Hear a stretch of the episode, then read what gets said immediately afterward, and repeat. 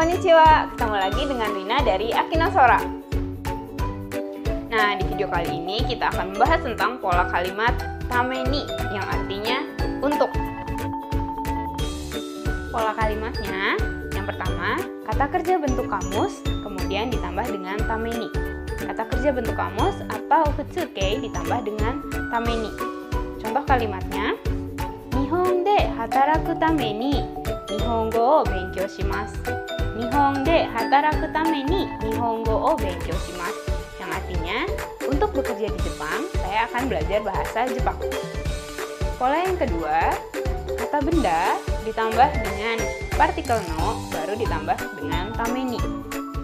Contoh kalimatnya, Kenko no tame ni mainichi undo shimasu.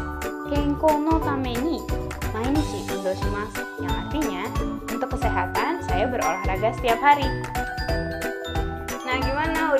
Kan? Kalau teman-teman masih punya pertanyaan atau masih belum ngerti, silahkan tulis di kolom komen ya. Mate mas, jane!